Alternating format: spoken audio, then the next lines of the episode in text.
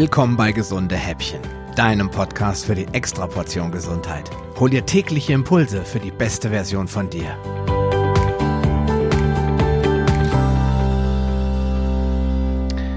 Ja, hallo und herzlich willkommen zur 25. Episode des Gesunde Häppchen Podcasts.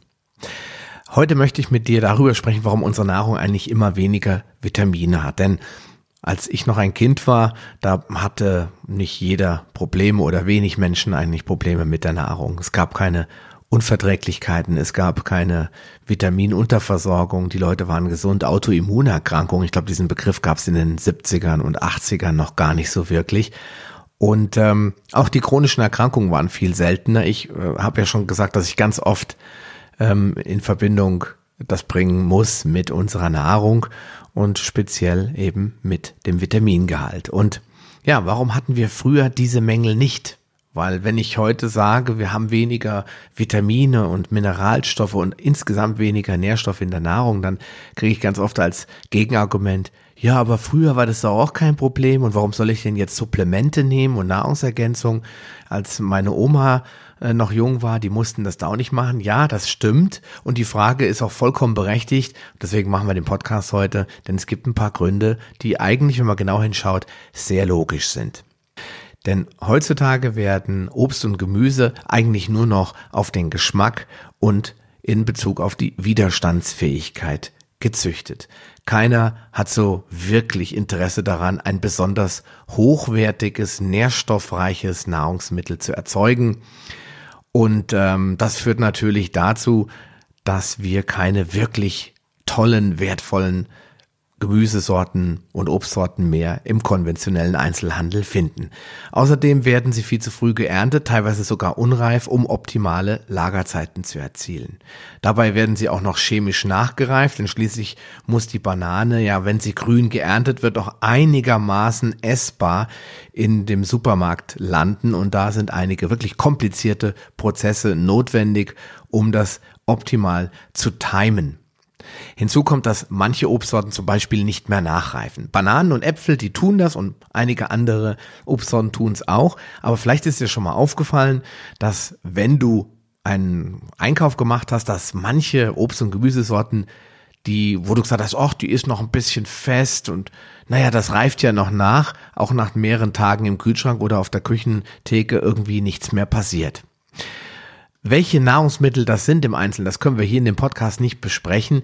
Ich werde dir daher einen Artikel aus dem Zentrum der Gesundheit verlinken. Da ist das ziemlich gut erklärt, welche Nahrungsmittel wie gelagert werden sollten und welche wie reifen. Das kannst du dir mal anschauen. Das ist auf jeden Fall ein spannendes Thema. Ja, und wenn diese Obstsorten nicht mehr nachreifen, dann kriegen sie nicht mehr das richtige Aroma, sie schmecken schlechter, sie bleiben sauer unter Umständen und entwickeln nicht diese typischen Geschmacksrichtungen und Nuancen. Und natürlich können auch Vitalstoffe gar nicht erst richtig sich entwickeln im Gemüse oder in der Pflanze. Dann kommt dazu Transport und Lagerung mit dem Schiff oder mit dem LKW, die Lagerung im Zentrallager und dann noch die Lagerung im Geschäft. Überall ist Licht, alles ist sonnendurchflutet, überall ist Sauerstoff. All das zerstört Vitamine und Nährstoffe in der Nahrung. Nicht alle Mineralstoffe sind davon nicht betroffen, das möchte ich gleich dazu sagen.